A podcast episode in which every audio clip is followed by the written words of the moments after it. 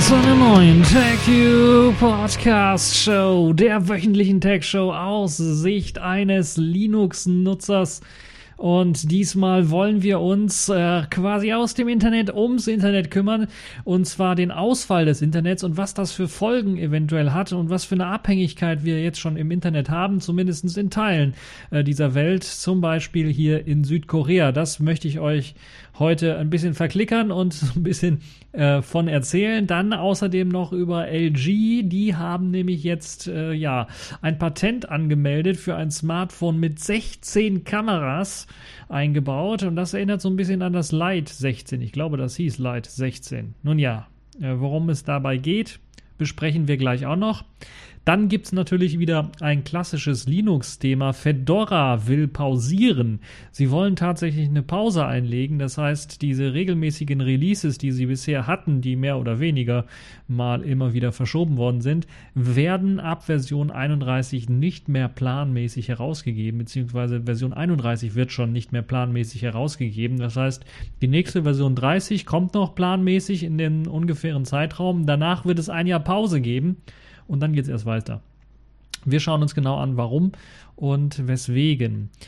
Dann haben wir noch einen, äh, ja, einen Toten der Wochen, würde ich schon fast schon behaupten. Toten der Woche. Äh, bye bye Cebit, sagen wir nämlich, denn die Cebit ist tot. Äh, sie war ja eigentlich schon, ich hatte das ja schon vor ein paar Jahren prognostiziert, dass mit dem Switch hin zu Business Only die Cebit eigentlich schon, äh, ja, äh, den, den Sterbegesang angestimmt hat. Und jetzt ist es tatsächlich, nachdem sie in diesem Jahr in den Sommer gewechselt sind und versucht haben, das irgendwie noch zu retten, die Cebit tatsächlich eingestellt worden. Das heißt, nächstes Jahr wird es keine Cebit mehr geben und damit stirbt so ein bisschen auch um das Computergeschichte hier in Deutschland, denn die Cebit war ja eine vor allen Dingen in den Anfangsjahren, würde ich mal sagen, eine ziemlich interessante Messe, was Computertechnologie angeht und ja, wir haben aber nicht nur traurige Nachrichten wie das Sterben, das Absterben der Cebit, sondern auch äh, ja, erfreuliche Nachrichten eventuell. Wir feiern Geburtstag, nämlich 10 Jahre USB 3.0. Es ist zehn Jahre tatsächlich her, im Jahr 2008 war es soweit, im November 2008 war es soweit, USB 3 hat das Licht der Welt erblickt. Und äh, ja, was sich da so getan hat im Laufe der Jahre und ob wir wirklich einen Grund zum Feiern haben, das werde ich euch auch nochmal erläutern. Dann habe ich natürlich auch wieder Kategorien in dieser Woche rausgesucht. Das Spiel der Woche ist diesmal wieder ein runder Geburtstag, nämlich 20 Jahre Half-Life. Ah, das ist tatsächlich schon so alt. Verdammt, dann bin ich ja auch alt weil ich kenne noch das erste Half-Life und habe das noch ordentlich gespielt und will da so ein bisschen meine Eindrücke dazu geben. Dann äh, Distro der Woche. Dort habe ich diesmal Black Arch rausgesucht in der Version 2018 12.01, also die aktuellste Version. Und äh, Selfish der Woche, dort gibt es ein kleines, äh, kleinen App-Tipp wieder mal. Kodi Mode ist diesmal für alle diejenigen angesagt, die ein Kodi oder XBMC, ehemals XBMC zu Hause stehen haben und das irgendwie von der Ferne heraus bedienen wollen. Fangen wir aber zunächst einmal an mit dem Ausfall des Internets und was das für Folgen hat. Das Internet ist ja doch ein ja immer wichtiger werdendes Instrument in unserer heutigen Zeit. Und es gibt immer mehr ja auch real reale Auswirkungen, wenn das Internet mal wegfällt, äh, die wir dann durchaus bemerken können. Also, dass jeder, der mal einen Internetausfall hatte, wird dann schnell bemerkt haben, oh, dann äh, tauchen doch an der einen oder anderen Stelle ein paar Probleme auf. Die Leute, die noch mit der analogen Welt aufgewachsen sind, die können sich dann noch, wissen sich dann noch ein bisschen was zu helfen, wenn sie halt eben auf einmal nicht mehr auf ihre Maps zugreifen können, um einen Ort zu finden. Aber da gibt es ja Beschilderungen und es gibt sogar gute alte auf Papier gedruckte Karten, die man benutzen kann, um seinen Weg zu finden. Aber äh, die Generation danach, würde ich mal fast schon behaupten, die halt eben mit diesem, mit diesem immer ständig online und nicht hier Modem und Einwählen aufgewachsen sind, die haben es dann doch ein bisschen was schwerer, äh, weil sie halt eben nicht mit einer analogen Welt aufgewachsen sind, sondern mit der digitalen und da ist halt eben das Internet zentraler Bestandteil. Und es gibt ja hier in Deutschland immer noch, würde ich mal sagen, sind wir in einem äh, in einem Wechsel, in einem Wandel, wo das Internet noch nicht irgendwie ein wirklich zentraler Bestandteil ist, aber es ja zu sein scheint oder es immer mehr wird. Aber in anderen Ländern ist man da schon viel weiter und da hat man schon seit zehn Jahren einen zentralen Bestandteil aufs Internet. Und so sieht es zum Beispiel auch in äh, Seoul aus, in der Hauptstadt von äh, Südkorea. Denn dort gab es letztens einen Internetausfall, einen ziemlich größeren Internetausfall durch ein Feuer in einem Kabeltunnel. Und das hat halt eben 100.000 Anschlüsse in Seoul vom Internet abgeklemmt und hat zu diversen, ja, doch schon äh, interessanten Auswirkungen geführt, die dazu geführt haben, dass ich mir gedacht habe, okay, das muss ich mal unbedingt reinhauen hier als Thema, weil das ja auch vielleicht so ein bisschen zeigt, wie abhängig wir insgesamt oder in Teilen der Welt oder in dem Fall in Südkorea man vom Internet geworden ist. So äh, hat sich das ganze Ereignis an einem Samstag und das ist natürlich dann auch ähm, wieder so äh, ein bisschen was problematisch, dass es am Wochenende dann passiert ist, wo dann ja weniger Leute arbeiten im Grunde genommen und dann doch eher zu Hause sitzen oder was anderes vorhaben. Und ja, das ähm, Feuer brach, äh, brach am Samstagmittag aus, sodass halt eben der Kabelkanal äh, dann äh, ja, abgebrannt ist. Es gab kein, keine Möglichkeit, das irgendwie zu löschen, kein automatisches Löschsystem oder sowas. Und das hat halt eben dazu geführt, dass viele der äh, Haushalte nicht mehr mit dem Internet versorgt werden konnten. Und natürlich hat auch das Ganze auf den Mobilfunk äh, dann Probleme äh, bereitet. Ähm, es war dann so, dass man relativ schnell das Ganze behoben hat. Wenn ich hier an Deutschland denke, wenn hier irgendwie was kaputt geht, dann dauert das ja manchmal Wochen, bis da irgendwie was passiert. Und hier war es so, dass bereits schon am Sonntagmorgen 60 Prozent der Mobilfunkverbindungen wieder liefen und 70 Prozent der Internetanschlüsse wieder funktionsfähig waren. Äh, aber es dann bis zu einer Woche dauert, bis wirklich dann auch alle wieder online waren. Okay sparen wir uns das Ganze. Es ist aber schon interessant, was dann alles passiert ist, weil es natürlich dann auch viele ähm,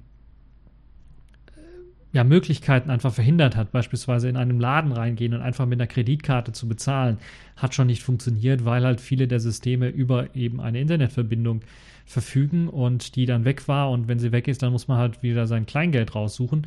Aber auch Sicherheitssysteme wie Überwachungskameras sind ja heutzutage an Internetverbindungen gekoppelt.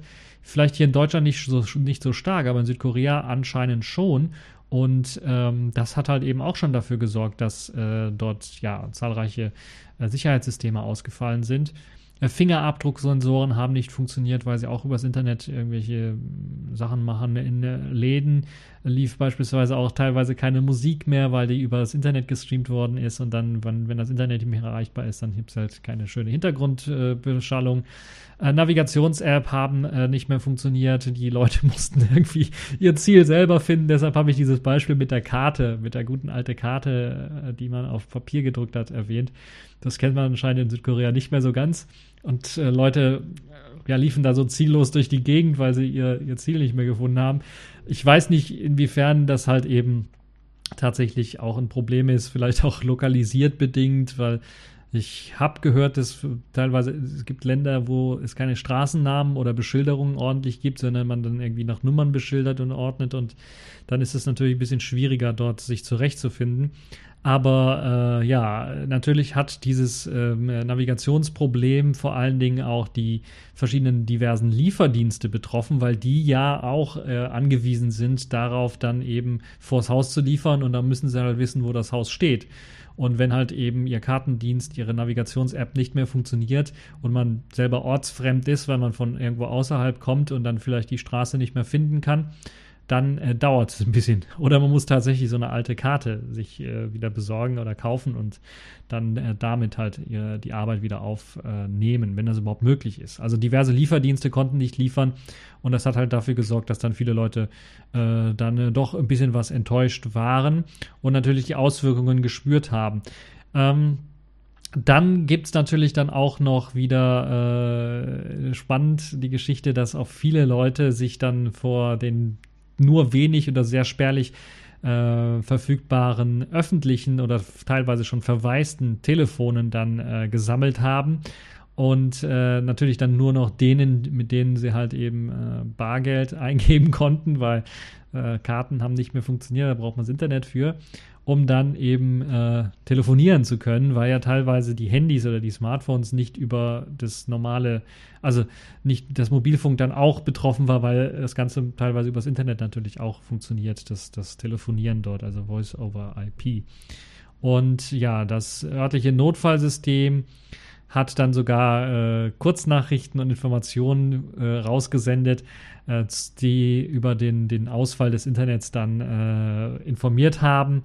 Und ähm, einige Kunden wurden leider nicht informiert, waren dann ein bisschen ahnungslos und das sollte jetzt dann äh, in Zukunft behoben werden. Und äh, die Brandschutzregeln für diese ganzen Kabelschächte sollen äh, dann äh, nochmal unter die Lupe genommen werden und es soll sich darauf geeinigt werden, dass dann jeder dieser Schächte dann auch über ein automatisches ähm, äh, ein, ein, automatisches Feueraussystem verfügt. Das heißt, dass da wirklich ein, ein Feuerlöscher angebracht wird, der in der Lage ist, dann das, das Feuer zu löschen, falls es da zum Problem kommt, sodass sich dann zumindest dieser Kabelbrand nicht so weit ausdehnt, dass es äh, tatsächlich eine Woche dauert, bis dann wirklich alle Haushalte wieder mit dem Internet versorgt sind. Ja, also schon eine moderne Dystopie könnte man schon fast so sagen, wie hier auch im Artikel von Heise beschrieben ist. Und das zeigt so ein bisschen, wo die Reise vielleicht hingehen wird, wenn wir in Zukunft immer mehr abhängig werden vom Internet und von den Diensten, die eben auf dem Internet Huckepack getragen werden und dann bestimmte Sachen erledigen. Und dazu gehören auch viele Alltagsdienste, also wie eben Bezahldienste, aber auch Lieferdienste, die eben den, den Ort finden müssen, wo sie ihr Paket hinliefern sollen. Und äh, spannende Anekdote dazu. Ich habe einen Kollegen, der in Südkorea wohnt. Und äh, wenn er davon erzählt oder wenn er Fotos zeigt, dann sieht das immer wirklich so aus wie so einem Cyberpunk-Szenario äh, von den Bildern her. Es gibt auch ein schönes Foto angehangen an äh, den Heise-Artikel, das auch so ein bisschen Cyberpunk-mäßig aussieht. Aber, also mit den ganzen Werbetafeln und der Anleuchtung und Anmutung im Dunkeln. Aber was äh, Lieferdienste angeht, sieht es ja auch so aus, dass das anders als hier bei uns abläuft, dass wenn man da so einen Lieferdienst äh, beauftragt, beziehungsweise wenn man sich ein Paket irgendwo bestellt bei irgendeinem Anbieter, dann sieht es so aus, dass man meistens am gleichen Tag noch das Paket bekommt und man muss da nicht irgendeinen Amazon Prime-Account oder sowas haben. Ich glaube, Amazon gibt es Gibt es das in Korea? Ich weiß es gar nicht. Aber auf jeden Fall muss man nicht irgendeinen extra Account für haben, sondern das ist da die Regel, dass halt eben, wenn ich um 8 Uhr morgens was bestelle, das teilweise um 10 oder 11 Uhr schon äh, bei mir vor der Tür liegt. Hat natürlich auch was mit der Lokalität zu tun. Sehr viele Leute leben in, äh, in der Hauptstadt Seoul und sehr viele Lieferdienste sind dort angesiedelt und sehr, sehr viele Lagerhallen drumherum und dann hat man halt eben relativ schnell dann auch einen eine, ein Service-Standard erreicht, der sowas ermöglicht. Aber äh, klar, das ist natürlich eine komplett andere Welt, wenn wir uns überlegen, wenn ich hier was bestelle, kann es manchmal zwei Wochen dauern, bis ich es bekomme. Äh, je nachdem, was ich bestellt habe. Und selbst bei den, den schnellen Bestellungen dauert es manchmal zwei Tage, bis das tatsächlich hier ist. Ähm, und das ist natürlich dann auch wieder bedingt dadurch, dass halt hier teilweise, beispielsweise, wenn ich bei Amazon was kaufe, ist das Lager nicht hier in Deutschland, sondern ist vielleicht in Polen direkt an der Grenze, weil es da billiger ist. Und dann braucht es halt natürlich ein paar Tage, bis das, mindestens einen Tag, bis das irgendwie äh, in das Zielpaketzentrum kommt und dann noch einen Tag, bis das dann halt, also im günstigsten Fall vom ähm, lokalen Paketverteiler dann ähm, äh, zu mir an die Haustür gebracht wird. Das heißt, das ist schon so ein bisschen ähm, bedingt natürlich durch die Lokalisation und durch die, die, die, den Ort, wo man dann wohnt und wie man dann wohnt und wie es dann so aussieht.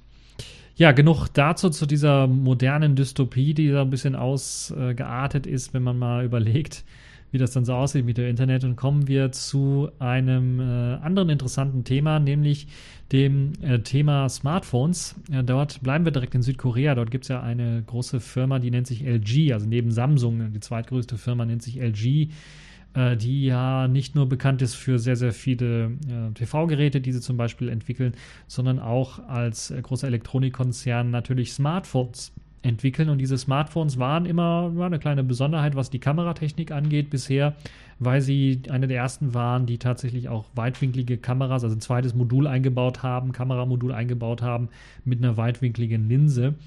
Und jetzt hat sich LG wohl der Light 16 äh, Kamera so ein bisschen angepasst, denn die Light 16 Kamera heißt Light 16 Kamera. Ich habe ja darüber schon mal berichtet, weil sie 16 Kamerasensoren besitzt und äh, mit verschiedenen unterschiedlichen Linsen. Und jetzt hat sich LG so etwas für ein Smartphone patentieren lassen.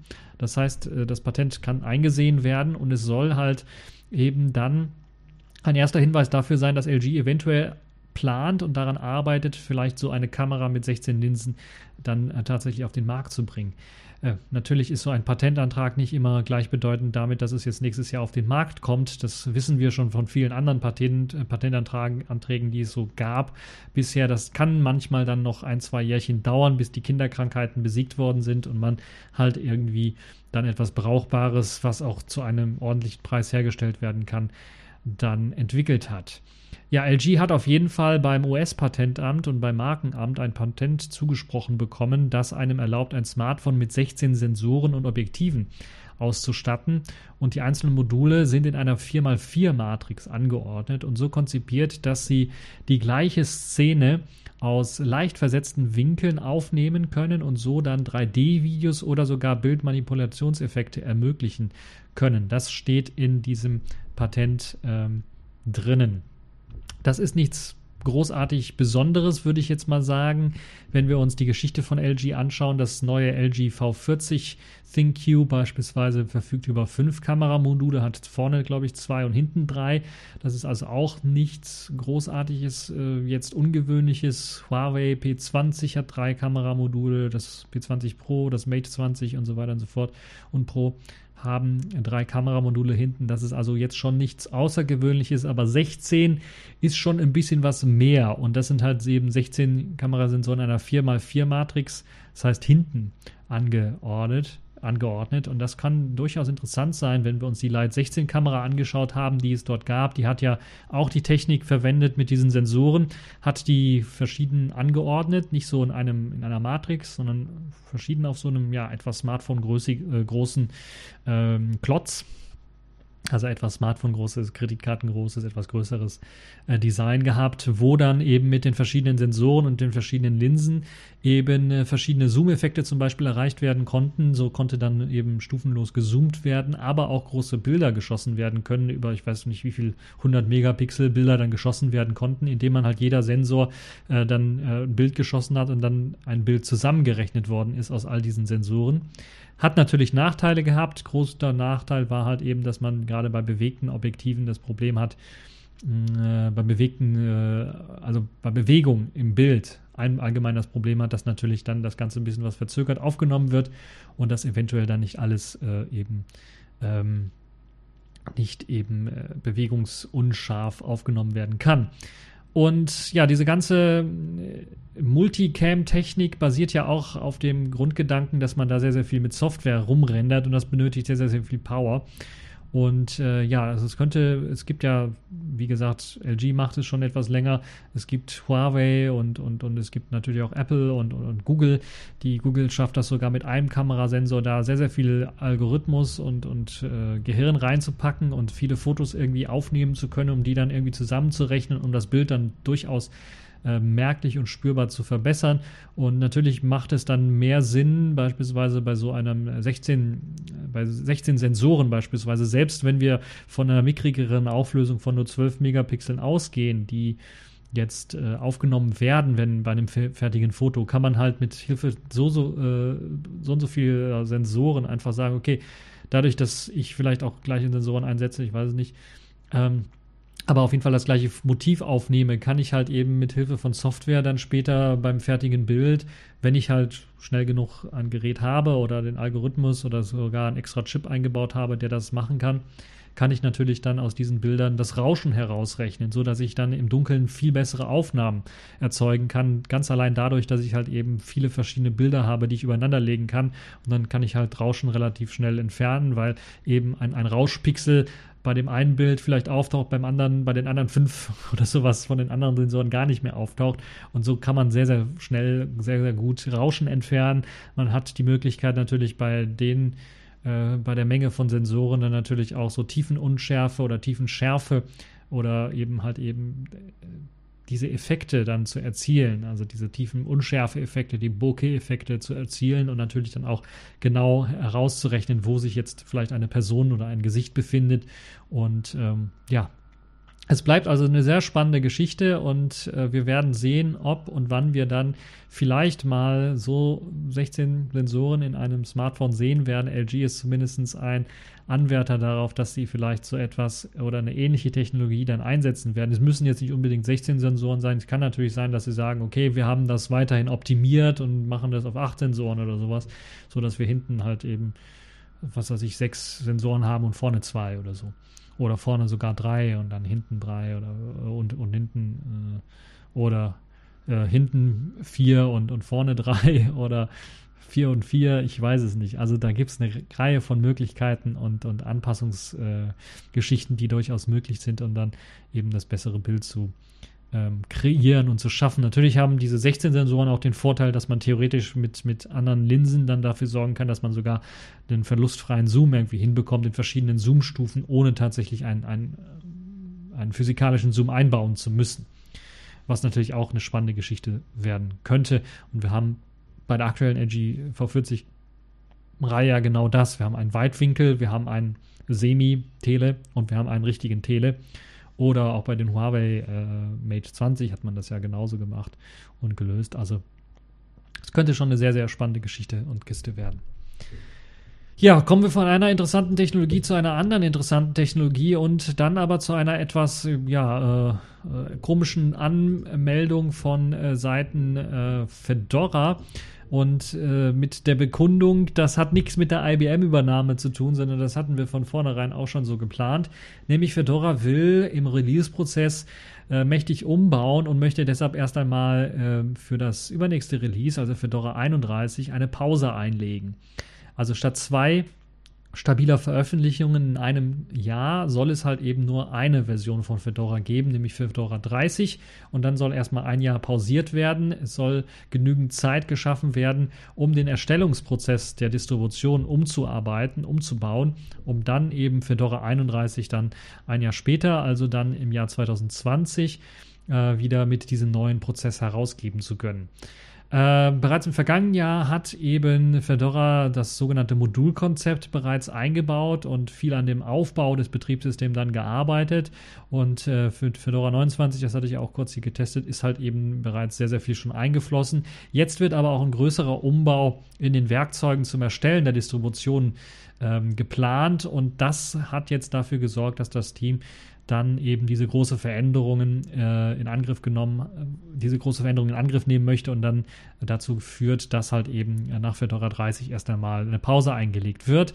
Also nach Fedora 30 im kommenden Jahr ist erstmal äh, Pause, Schicht im Schacht und es wird dann mindestens ein Jahr dauern, bis die Version 31 im Frühjahr 2020 erscheinen wird. Wir kennen Fedora ja eigentlich auch schon davon, dass sie im Grunde genommen auch, äh, wenn es Probleme in ihrem Entwicklungsprozess gibt, auch relativ gut dafür bekannt sind, dass sie dann ihre, ihren Release-Zeitraum oder ihr Release verschieben, um diese Probleme dann abzuarbeiten und neue Features einzuarbeiten oder zu stabilisieren. Und ja, das könnte sehr interessant werden, wenn wir mal äh, drauf schauen. Wir könnten mit Fedora 30 ein länger supportetes Release dann auch natürlich bekommen und vielleicht auch so eine Art, ja, LTS-mäßig vielleicht oder zumindest vielleicht irgendwie da so ein bisschen reinkommen, wenn wir uns überlegen, dass das mehr als ein Jahr, vielleicht zwei Jahre oder sogar drei Jahre supported werden könnte, dann wären wir ja schon in so einem LTS-mäßigen Zeitfenster drin teilweise. Und das könnte dann vielleicht in der einen oder anderen dazu führen, dass er sich das äh, mit dem Fedora doch nochmal überlegt und sich dann vielleicht mal anschaut in einer etwas stabileren Version. Ähm, Ziel dieses Umbauprozesses ist es natürlich dann weiterhin daran zu arbeiten, die Modul-Konzeptgeschichte weiter in das System einzuarbeiten. Also bei der, der die, die Plattform im Grunde genommen ein minimales Host-Betriebssystem darstellt und äh, dass genutzte Anwendungen dann einfach auf diese Plattform draufgelegt werden, also getrennt sind von dieser Plattform und die Werkzeuge dazu sollen halt dann äh, umgearbeitet werden, um dann halt eben auf äh, einer automatisierten Art und Weise eine, ein skalierbares äh, Continuous Integration System, eine Continuous Integration Infrastruktur aufbauen zu können, die diese Modularität dann äh, auch beinhaltet, vielleicht auch sogar automatische Tests beinhaltet. Und äh, ja, dazu gibt es halt jetzt Koordinationen, die stattfinden. Und es gibt bereits schon Community, Teile der Community dann, äh, die sich äh, koordinieren und in verschiedene Teams äh, packen, um dann halt eben daran zu arbeiten, äh, das dann tatsächlich durchzuführen, dass halt eben das ganze Fedora dann umgearbeitet wird in Sachen Modularität und dass wir dann eventuell dann auch mit Fedora 31 vielleicht ein komplett neues Fedora erleben werden können. Es gibt ja bereits schon so andere, ich hatte ja Endless OS mal vorgestellt und ich könnte mir durchaus vorstellen, dass Fedora vielleicht auch den Weg gehen wird, äh, mit Version 31 da auch mehr in Richtung äh, dessen zu gehen, dass man sagt, okay, wir machen halt eben unsere Apps nur noch per Flatpak zu, äh, zugänglich und äh, haben unser Basissystem hier und haben dann die optimale Modularität erreicht. Wir werden aber sehen, wie sich das entwickeln wird. Das ist jetzt nur meine Prognose, wohin die Reise wahrscheinlich hingehen wird. Aber wie es sich dann entwickeln wird, werden wir dann ganz genau schauen. Wir wissen ja auch noch nicht, inwieweit äh, das alles innerhalb eines Jahres dann gestemmt werden kann, weil wir wissen, okay, jetzt werden die Planungen durchgeführt, aber es muss ja noch das Fedora 30 Release rausgehauen werden im Frühjahr nächsten Jahres. Und dann, also wahrscheinlich im Frühjahr nächsten Jahres, vielleicht wird das auch verschoben.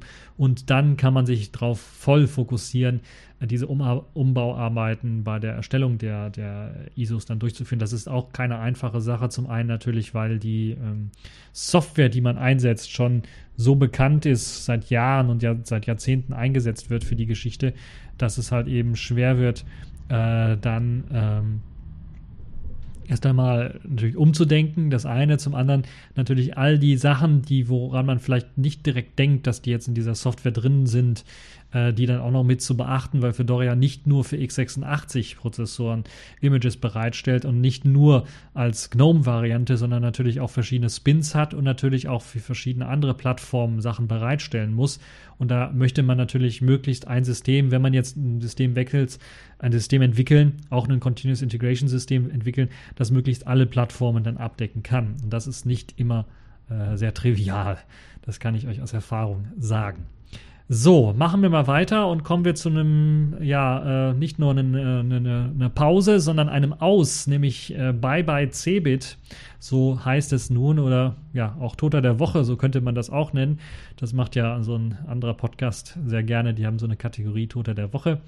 Äh, wer da unbedingt mal, also wer da mal reinhören möchte, kann ich euch empfehlen. Binärgewitter Podcast, die Kollegen die machen auch immer einen guten Wochenrückblick mit ein bisschen was mehr Fun und ein bisschen mehr Leuten, die dann für ein bisschen was mehr Stimmung sorgen. Also News aus dem Internet vorlesen, das mache ich ja auch, aber äh, ich habe die News vorbereitet. Teilweise. Also zumindest einmal mindestens durchgelesen. So, äh, das aus für die Cebit. Bye bye Cebit. Wir haben ja bereits schon von der Cebit letztes Jahr, äh, dieses Jahr eigentlich schon berichtet und davon, dass ich sehr enttäuscht war und wo ich mir gedacht habe, ja, die Cebit wird jetzt sowieso irgendwann mal sterben müssen. Also das ist nicht mehr haltbar und äh, ja, jetzt hat sich das und auch die Angaben, die da waren von der Besucherzahlen, waren alle so ein bisschen, ja, wir sind froh, dass so viele Besucher gekommen sind. Dabei ist die Besucherzahl wirklich wieder nach unten gegangen und eigentlich, äh, ja, gibt es eigentlich keinen Grund zur Freude. Und jetzt ist es tatsächlich so, dass die Cebit jetzt vor dem Aussteht, beziehungsweise nicht vor dem Aussteht, sondern komplett aus ist. Es wird keine Cebit mehr geben, im nächsten Jahr nicht mehr und ich bin mir auch relativ sicher danach auch nicht mehr. Äh, es hat sich, sie haben es einfach sich äh, verscherzt mit den Anbietern, die kommen könnten, eventuell, nachdem sehr, sehr viele da auch schon abgesagt haben, äh, ist die Cebit jetzt äh, aus, also Ende Gelände bei der Cebit. Ähm, größte Computermesse, weltweit größte Computermesse so hieß es damals noch, äh, ist jetzt eingestellt worden. Die 2019er Einga äh, Ausgabe, die eigentlich für den Juni geplant war, nächsten Jahres, wird nicht mehr stattfinden.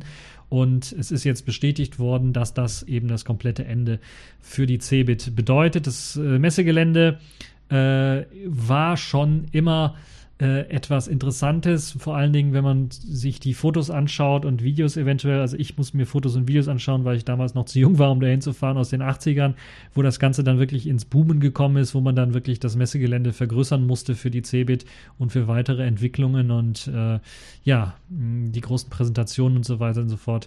Das war natürlich alles das Zeitalter vor dem Internet so ein bisschen, wo das oder wo das Internet noch teuer war, wo man sich einwählen musste und äh, recht viel bezahlen musste und so konnte man sich keine Livestreams oder Videos anschauen aus den USA oder sowas, wo es dann eben wie Partys gab zur Einführung von Windows 95 oder sowas, sondern da war man dann froh, dass man dann hier live auf der CeBIT dann die Einführung von Windows 95 in, in Deutschland oder Europa feiern konnte und dann auch ein Teil dieser Geschichte sein konnte oder durfte. Ja, äh, die Sicherung der wirtschaftlichen Stabilität unseres Unternehmens, äh, leider hat es keinen anderen Schritt zugelassen, dass wir die CeBIT abschaffen. Das hat der Messevorstand gesagt ähm, äh, zur Einstellung der CeBIT und äh, das hat halt eben dazu geführt, also wirtschaftlich hat man einfach keinen Gewinn mehr gemacht und die CeBIT hat auch äh, immer weniger Sinn gemacht durch das eben äh, neue Konzept erst einmal es gibt ja mehrere neue Konzepte. Also erst einmal das Konzept, ich weiß gar nicht, wann war es, also das neueste Konzept war ja eben jetzt 2018 zu sagen, okay, wir möchten ein, ein komplett neues Konzept schaffen, wir möchten die Jugend mehr ansprechen, wir wollen die normale Bevölkerung wieder ins, mit ins Boot holen. Man hatte aber dann bereits schon sehr, sehr viele Firmen verloren, die einfach nicht gekommen sind. Microsoft ist, glaube ich, gar nicht mehr gekommen, zum Beispiel.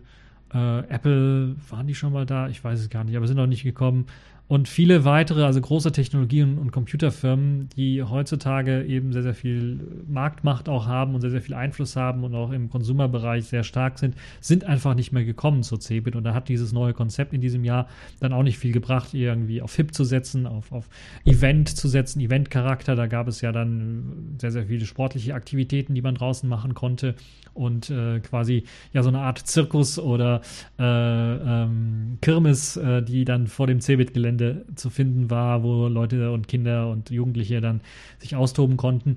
Ähm, das ist nicht gelungen. Das hat halt eben nicht sehr, sehr viele Besucher äh, auf die Messe gebracht. 120.000 waren es.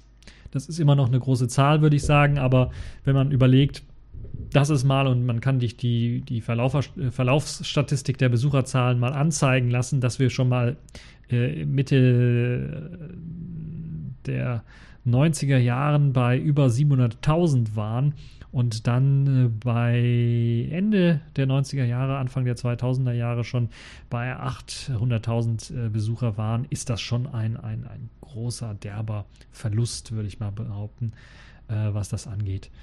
Ähm, also da ist man, ist man gewaltig nach unten gegangen, also Anfang der 2000er Jahre, wie gesagt, und dann ist es weiter nach unten gegangen und dann irgendwann kam ja auch die Entscheidung zu sagen, wir wollen uns jetzt auf den Business-Bereich fokussieren und nicht mehr auf den Consumer-Elektronik-Bereich fokussieren.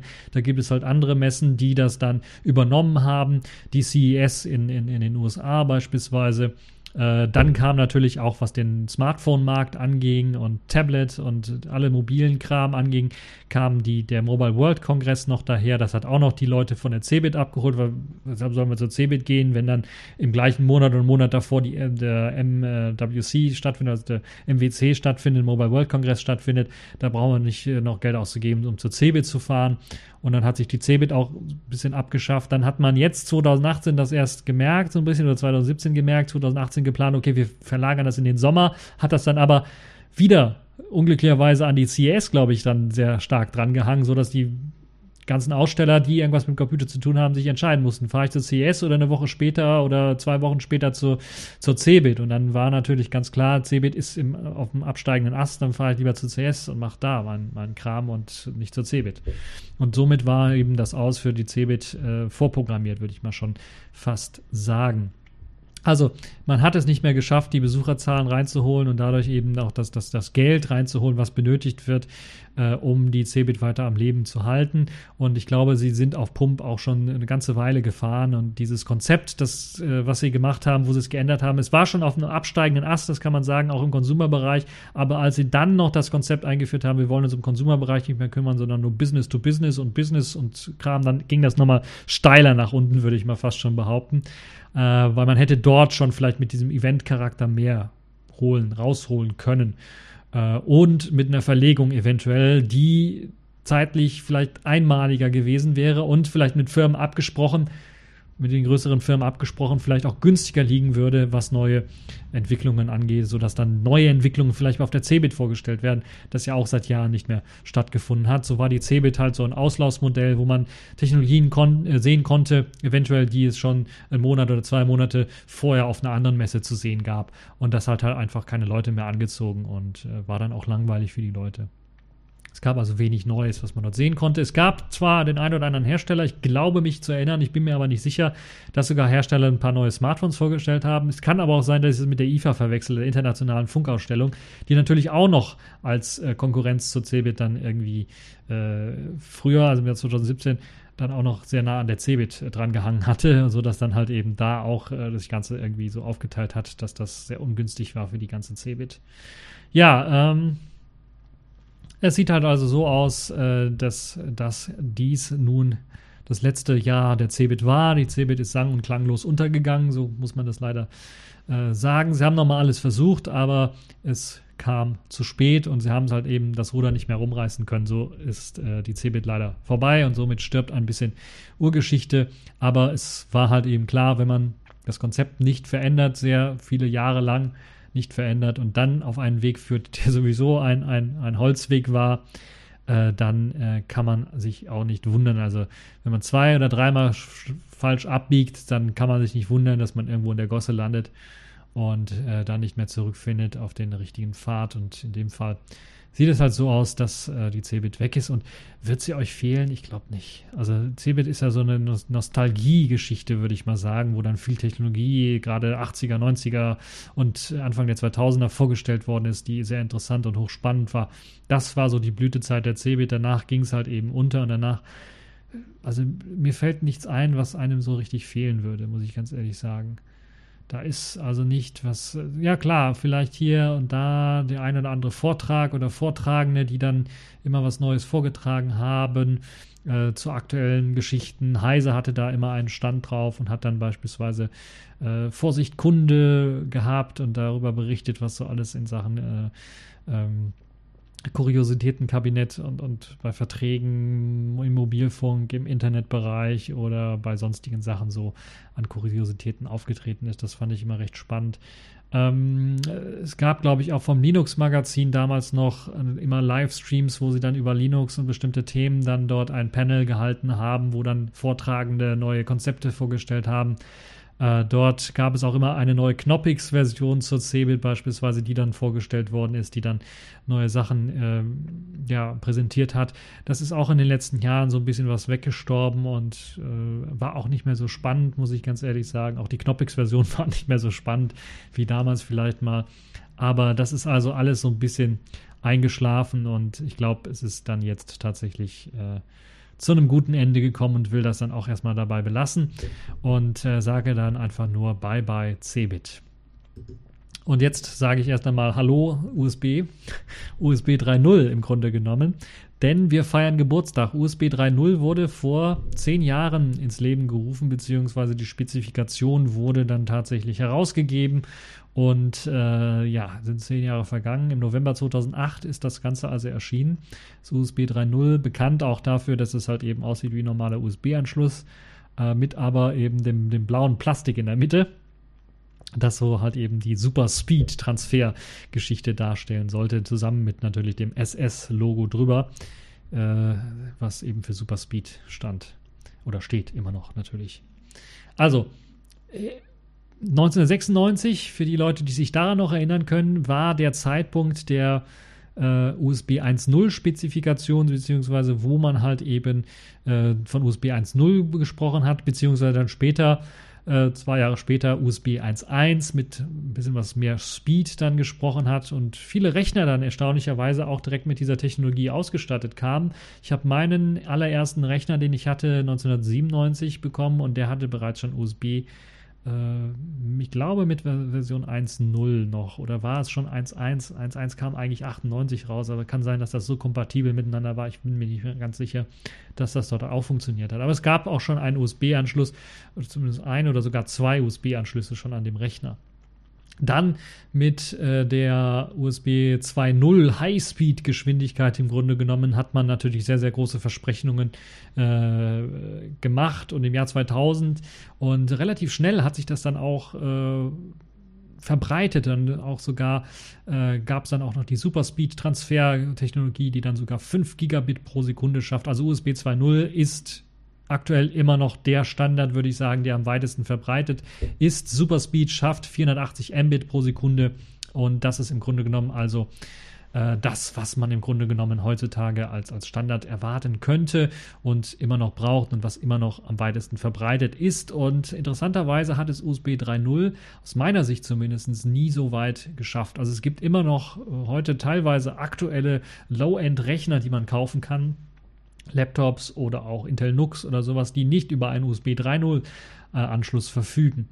Und auch in, in, in High-End-Laptops aus dem, wann kam USB 3.0? 2008 auf den Markt. Selbst in High-End-Laptops aus diesem Jahr oder sogar aus Jahren danach, 2010 oder sowas, gab es teilweise kein USB 3.0, was da drin steckte, sondern nur USB 2.0.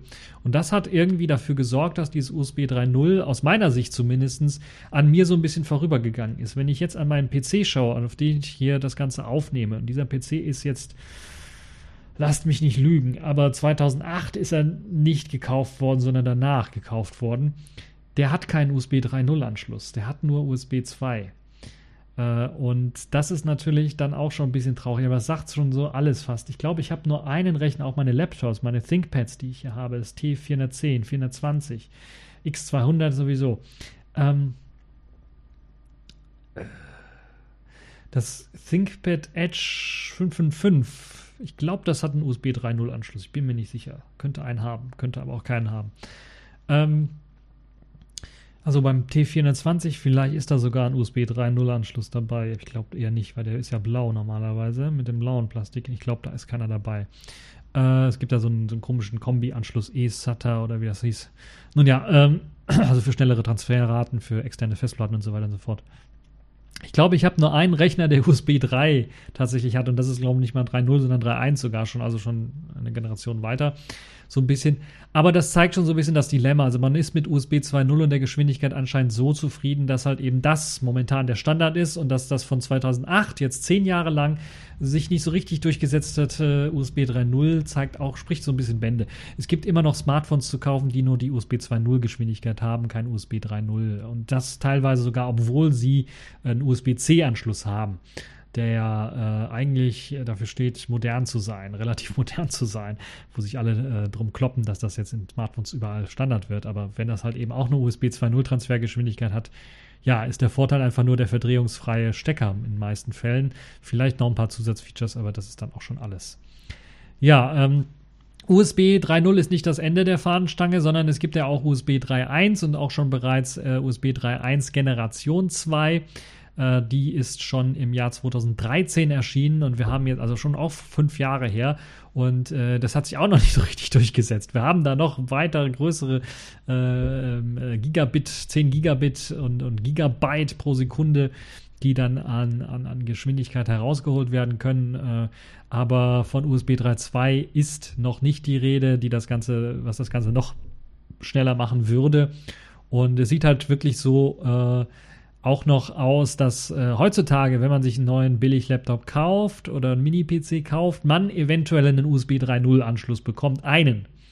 Und der Rest ist in 2.0er-Anschlüsse. Das zeigt so ein bisschen auch, dass man also da in, ins, äh, ins Hintertreffen geraten ist, was das angeht. Und USB 3.1 ist also auch noch nicht so richtig angekommen. Gerade auch bei Smartphones ist es noch nicht, hat sich nicht irgendwie durchgesetzt. Ich weiß nicht warum. Es ist im Grunde genommen ja auch ein, ein ziemlich, also es ist ja im Grunde der gleiche Standard. Es ist abwärtskompatibel, das vielleicht natürlich auch Vorteile hat, aber äh, irgendwas muss sich da grundlegend so geändert haben, dass es halt dazu führt, dass sich das USB 3.0, vielleicht auch der Druck, die Geschwindigkeit da zu erhöhen, nicht so groß und ähm, ja, es ist halt äh, ein Problem. Es gibt natürlich, gab auch bisher immer trotz der Verbreitung des USB-Standards dann doch immer mal Kompatibilitätsprobleme, die äh, teilweise sogar mehrere Jahre gedauert haben, bis halt eben die dann äh, reibungslos behoben worden sind oder die mh, Geräte dann reibungslos funktioniert haben.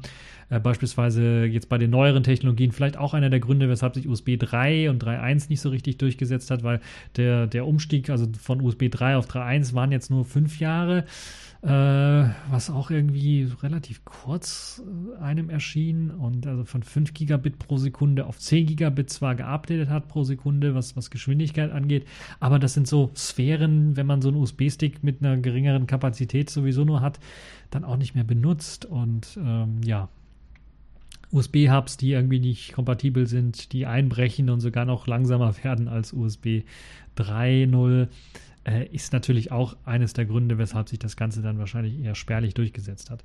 Also insgesamt kann man sagen, ja, Hut ab, 10 Jahre USB 3.0, aber so richtig durchgesetzt, ja, das wird es sich wahrscheinlich jetzt im nächsten Jahr, würde ich mal sagen, wo dann wirklich auch die allerbilligsten Geräte dann mindestens einen USB 3.0 Anschluss haben.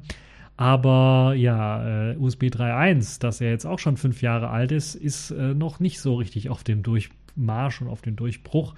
Und ähm, ja, ähm, wir werden sehen, wie sich das weiterentwickelt. Es sieht zumindest so aus, dass USB 3.1 zumindest mit Hilfe eben Generation 2, mit Hilfe des Typ C Anschlusses dann eventuell doch der Durchdruck, äh, Durchbruch gelingen könnte, dadurch, dass man halt USB, also dass man diesen ver, verbindungsfreien äh, Typ C Anschluss hat, was natürlich viele Vorteile bringt im Vergleich zu dem alten USB-Anschluss, wo man es immer in der richtigen Reihenfolge, in der richtigen, äh, also reinstecken musste, in der richtigen äh, Anordnung.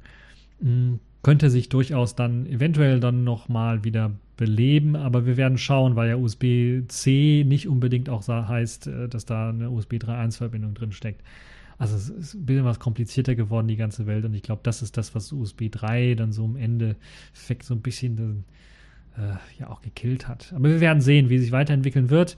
Äh, vielleicht bin ich auch nur technologisch stehen geblieben. Äh, USB 3 Sticks habe ich natürlich auch bei mir, also so sieht es nicht aus. Also die Sticks werden schon verkauft, aber an meinen Rechnern bin ich vielleicht so weit technologisch stehen geblieben, dass ich da einfach keinen Bedarf für habe auf eine 3.0er Geschwindigkeit oder auf eine 3.1er Geschwindigkeit umsteigen zu müssen. Aber ihr könnt mir ja berichten im Kommentarbereich, wie ihr das Ganze seht und ob ihr Rechner habt mit USB 3.0 schon oder 3.1 oder so das allerneueste USB Typ C, 3.1 Generation 2. Könnt ihr mir alles äh, berichten im Kommentarbereich, wie es da aussieht, ob ihr auch die passenden Geräte dafür habt. So, machen wir mal weiter und kommen wir zu einem weiteren Geburtstag. Und diesmal ist es ein Geburtstag von einem ganz besonderen Spiel, nämlich dem Spiel der Woche. Deshalb gibt es jetzt ein kleines Mitro. Accepted. Connecting. Complete. System activated. All systems operational.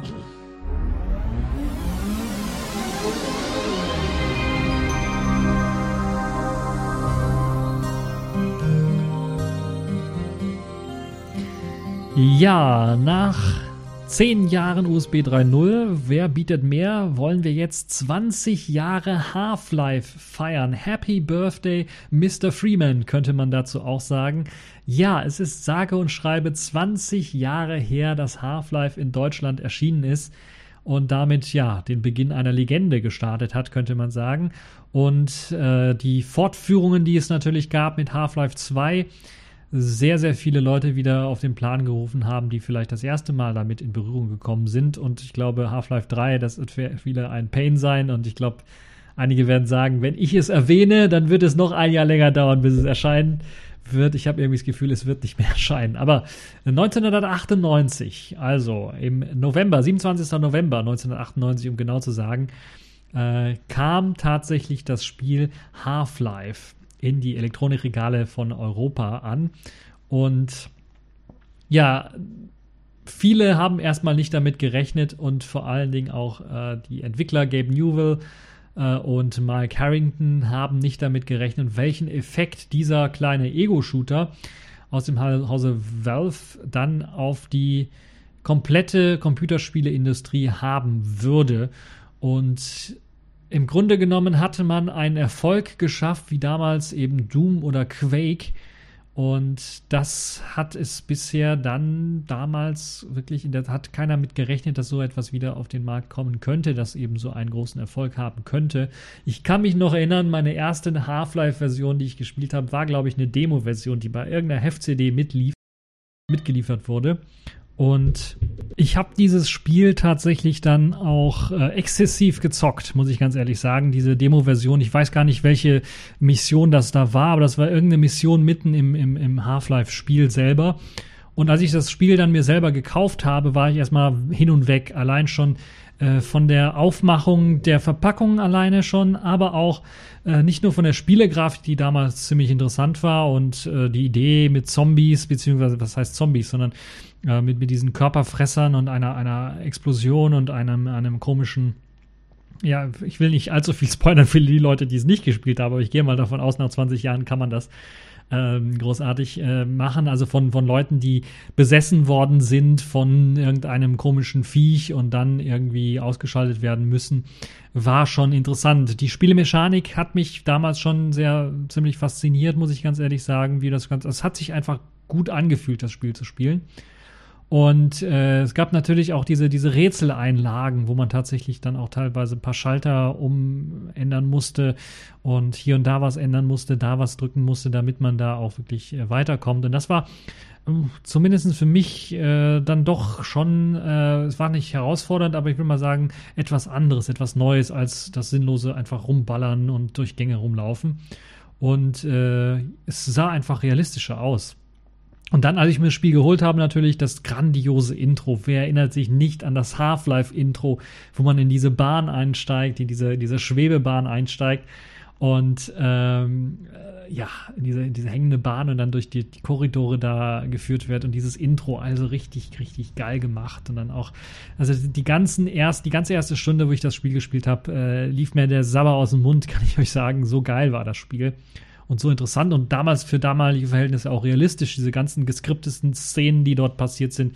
Es hatte eine wirklich gute Story, das muss man auch dazu sagen. Gerade die, die, die ersten Momente haben einen gefesselt und gerade dieses, ähm, ja, diese, diese, diese, dieses Intro hat einen schon in die Bänne, in, in den Bann gezogen und quasi je tiefer man in das, in das Mesa-Labor äh, dort reingebracht wurde, äh, Black Mesa, in die, die Anstalt dort, desto äh, tiefer ist man eingetaucht in das Spiel selber. Und ja, die Story war ziemlich interessant, war ziemlich abgefahren, muss man durchaus schon sagen.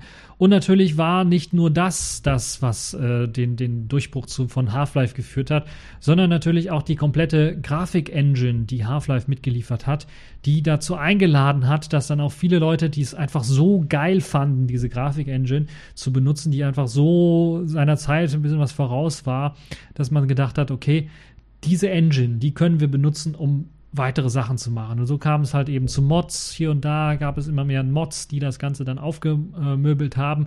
Und es gab sogar komplette Total Convergence Mods, die ein komplett neues Spiel draus gemacht haben. Und so äh, ja, wurde dann Counter-Strike zum Beispiel geboren. Ohne Half-Life hätte es Counter-Strike wahrscheinlich nicht gegeben.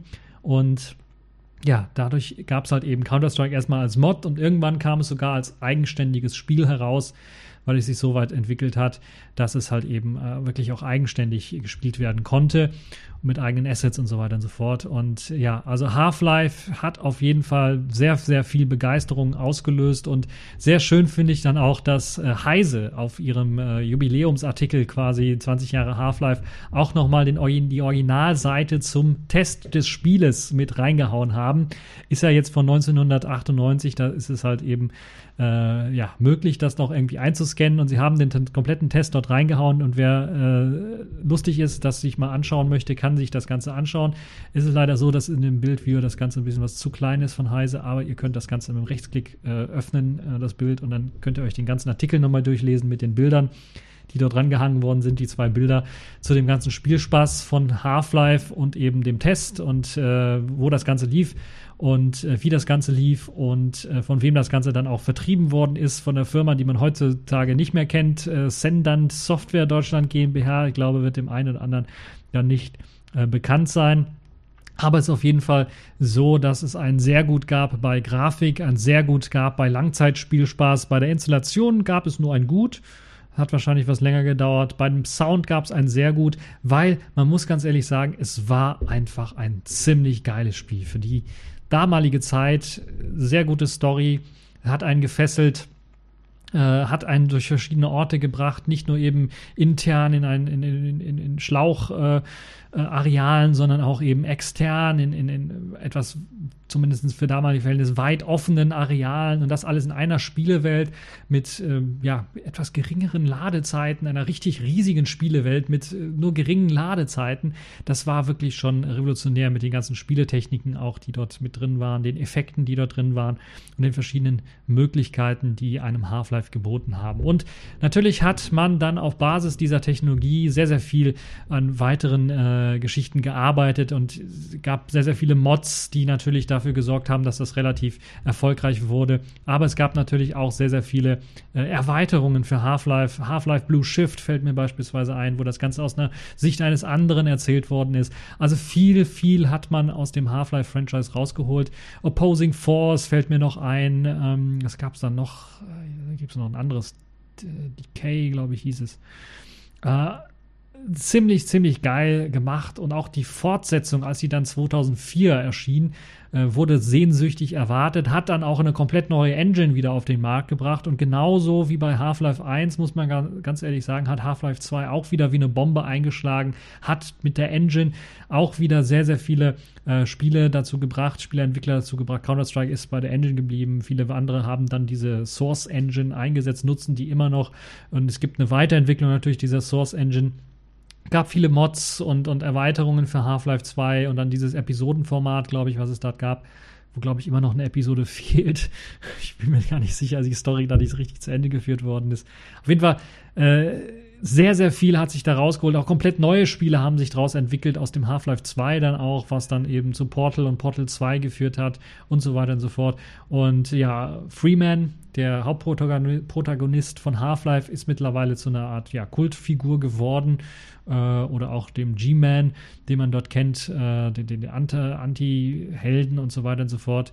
Äh, und ja, also ziemlich interessant das ganze Spiel äh, geworden. Und äh, ja, mit Half-Life hat man den Grundstein gelegt. Black Mesa nicht zuletzt hat man sogar die ganze, ich glaube sogar in der Source Engine das ganze, ich glaube es hieß dann auch Black Mesa Half-Life oder so, hat man das Ganze in der Source Engine die, die, die Geschehnisse von Half-Life 1 nochmal nacherzählen wollen, äh, mit eben der besseren Grafik und mal neuen Elementen. Und ja, ob die Saga so könnte man sie auch schon fast bezeichnen, dann auch noch beendet wird. Das werden wir dann sehen und wie lange es dann dauern wird, bis eventuell dann der neue Teil erscheinen wird, werden wir dann sehen. Hoffentlich äh, wird, gibt es halt noch weiterhin inter viele interessante Geschichten und alle, die eben Half-Life noch nie gezockt haben, ihr könnt es euch bei Steam immer noch besorgen. Es läuft auf allen Kisten, es läuft selbst sogar auf Linux-Kisten. Wenn ihr, ich glaube, ihr braucht da, hm, braucht ihr da eine Steam Linux-Version oder müsst ihr die Windows-Version von Steam installieren? Ich weiß, bin mir gar nicht mehr sicher, ist so lange her. Ich habe es damals über Wine gezockt, das lief ohne Probleme. Ich habe damals Counter-Strike wie, wie ein Bekloppter gezockt und das lief ohne Probleme in Wine, immer hundertprozentig mit, mit guten äh, Auflösungen, guter Grafik und schnellen Frameraten, was man natürlich brauchte bei, bei Counter-Strike. Also Half-Life hat schon eine ganze Revolution gestartet, muss man ganz ehrlich sagen. Nicht nur im Singleplayer mit guten Geschichten und, und guten Sachen, sondern auch im Multiplayer, wenn man an, an Counter-Strike denken wo natürlich viele auch von Counter-Strike, die Leuten, die das programmiert haben und den Mods da natürlich sehr, sehr viel Arbeit mit reingesteckt haben, damit es überhaupt so weit kommt aber immer noch eben äh, ohne Half-Life hätte es das wahrscheinlich in dieser Form gar nicht gegeben. Deshalb Hut ab an Half-Life, 20 Jahre Half-Life und äh, ja, es hat auf jeden Fall verdient, dass es gefeiert wird, vielleicht mit einer Partie Half-Life, vielleicht demnächst auf eurem Smartphone sogar, weil die Hardware sollte dazu potent genug sein, um das zu können. So, kommen wir mal weg von äh, diesen ganzen Geburtstagsfeiern und äh, richten wir uns mit einer mh, mm, ja, äh, beschäftigen wir uns mit dem Dunkeln, mit dem Darknet, mit dem Penetration Testing und mit all dem Bösen, was es so auf der Welt alles gibt im Internet und Co. und den Netzwerken. Und kommen wir zu Black Arch. Black Arch Linux ist eine spezielle Linux-Distribution, wie der Name schon sagt, basierend auf Arch Linux, allerdings eben mit dem, mit dem, mit der Konzentration auf eben Penetration Testing auf Sicherheitstechnik, Technologie, Netzwerktechnologien und äh, dessen und hat jetzt die aktuellste Version 2018 äh, 12.01 rausgegeben, also die, die für den Dezember 2018 gedachte Version ist. Arch Linux ist eben Rolling Release und so auch Black Arch, aber es gibt halt äh, regelmäßig auch ISO-Releases, die man sich runterladen kann, die natürlich dafür gedacht sind, dass man das Ganze auch offline mal benutzen kann. Da gibt es diverse Live-ISOs, die man sich runterladen kann. Das Live-ISO ist äh, sage und schreibe 11 GB groß. Das ist also schon nicht sehr klein. Es gibt zwar auch eine Net-Install, falls ihr das benutzen wollt. Aber das ist halt für die, ja, für die wirklich Installation gedacht und nicht eben wie für, fürs Live-Testing. Es gibt aber auch äh, OVA-Images, also für die Leute, die eben das Ganze in der virtuellen Maschine mal ausprobieren wollen, äh, gibt es in 23 GB Image, da könnt ihr euch das relativ flexibel runterladen. Und äh, ja, es gibt die Möglichkeit, das Ganze natürlich auch auf äh, Basis äh, von, wenn ihr einen Arch Linux bereits habt, könnt ihr einfach sagen, okay, ich möchte jetzt da Black Arch draufpacken. Dort gibt es einige Skripte, die euch das ermöglichen können, äh, relativ einfach die Paketquellen einzubinden und dann die Software zu installieren, die man eben benötigt für ähm, äh, Black Arch. Und Black Arch gibt es auch für ARM-Geräte. Dort gibt es eben auch die Möglichkeit, äh, Arch Linux auf ARM zu benutzen und dort gibt es äh, auch die Möglichkeit, Black Arch dann auf ARM-Plattformen zu installieren. Dazu gibt es einige Anleitungen, die einem ermöglichen, dann ein inoffizielles User Repository von Black Arch für ARM-Geräte dann auch einzurichten und es dann auch dort zu benutzen. Also Pentesting ist äh, die Geschichte. Die neue Version kommt mit zahlreichen neuen äh, Tools daher. Es gibt ein paar Sachen, die entfernt worden sind, ein paar Fenstermanager, ältere äh, wurden dicht gemacht bzw. wurden einfach entfernt weil sie einfach nicht mehr weiter unterstützt werden oder benutzt werden. Dazu zählen halt äh, WM2 und DWM. Äh, WICD wird jetzt bei, beim Starten automatisch aktiviert. Ihr müsst also nicht manuell irgendwie rum experimentieren, euer WLAN zu aktivieren, sondern da gibt es halt eben den WICD-Service, den ihr nutzen könnt. wahrscheinlich auch eine kleine grafische Oberfläche ähm, dafür, um das Ganze nutzen zu können. Außerdem wurden mehr als 150 neue Tools hinzugefügt und es gibt jetzt zum Beispiel das BACTL, also Bar Control Package äh, mit dabei für Black Arch, äh, was hinzugefügt worden ist, was einem äh, noch viel erleichtern soll. Linux Kernel 4.19.4 ist mit dabei, also ziemlich aktuell, ist halt eben Arch, Bleeding Edge basierende Distribution, da macht das natürlich Sinn. Es gibt einen eigenen Installer, den Black Arch Installer, der in der aktuellsten Version äh, vorliegt. Und natürlich ist alles möglich in Sachen Paketquellen aktualisiert worden, auf die neueste Version gebracht worden. Und ich kann es also wirklich nur mal empfehlen für die Leute, die Pentesting machen wollen und das Ganze auf einer höchst aktuellen Version laufen haben wollen. Die können das Ganze dann äh, äh benutzen. Es gibt äh, zahlreiche Fenstermanager, die ihr benutzen könnt. Ihr könnt natürlich aus Arch Linux auch eben die ganzen Desktops installieren, falls ihr das äh, wollt. Und ähm, ja, äh, ziemlich interessante Geschichte, wie ich finde. Äh, dieses Black Arch kann ich also nur empfehlen, da mal reinzuschauen. Und weil ich nicht allzu lang machen möchte, machen wir mal weiter mit dem äh, nächsten Thema, dem Sailfish der Woche. Dort habe ich eine App rausgesucht, die nennt sich Kodi Mode. Das ist im Grunde genommen eine Fernsteuerung für euer Kodi, ehemals XBMC-System. Falls ihr da einfach mal eure Audio-Video-Bibliothek äh, durchsuchen möchtet, euer Dateisystem nach Bildern oder nach TV-Channels und so weiter durchsuchen wollt. Also falls ihr so eine kleine Box habt, einen kleinen Raspberry Pi oder sowas, wo euer Kodi-System drauf läuft und ihr wollt das einfach von zu Hause aus, ähm, vom, vom Sofa aus bedienen können. Ähm, sehr komfortabel könnt ihr das mit eurem Selfish-System dann machen. Und dort gibt es halt die Möglichkeit, beispielsweise dann einfach äh, ja, Videos oder Songs äh, von der Playliste hinzuzufügen. Es gibt die Möglichkeit, äh, das Ganze wirklich auch mit einer Fernbedienung dann wirklich auch äh, bedienen zu können. Ähm, äh, Untertitel könnt ihr einbinden, ihr könnt natürlich die Lautstärke verändern, ihr könnt Play-Pause machen und so weiter und so fort. Durch Chapter springen und so weiter und so fort. Ähm, äh, Media, Artwork kann euch angezeigt werden und so weiter und so fort. All das ist eben auch möglich. Und äh, ja, ich glaube, ihr könnt sogar das Video euch auf eurem Smartphone selber anschauen, äh, wenn ich nicht komplett äh, mich irre. Oder dann zumindest könnt ihr es abspielen von dort aus. Also das geht auf jeden Fall. Es gibt zahlreiche Forks von Cody Mode, weil Cody Mode äh, ursprünglich 2015, glaube ich, äh, herausgegeben worden ist und seitdem nicht so wirklich geupdatet worden ist. Und ich habe euch jetzt den allerneuesten Fork dann verlinkt, äh, der rausgekommen ist bereits äh, 27.11., also ziemlich aktuell noch. Und der basiert auch auf einem anderen weiteren Fork, der auch nicht mehr weiterentwickelt worden ist. Aber es gibt auf jeden Fall eine Tablet-Version auch für die Leute, die ein äh, Yola Tablet ihr eigen nennen können die haben jetzt dann die Möglichkeit, auch das zu installieren und zu benutzen. Es ist, wird regelmäßig geupdatet und bietet halt die Möglichkeit, euer Kodi-System fernzusteuern. Also eine sehr schöne, feine, nette äh, Sache. So, dann sind wir jetzt auch schon am Ende dieser TechView Podcast Show angekommen. Ich hoffe, es hat euch gefallen. Ihr hattet Spaß dabei.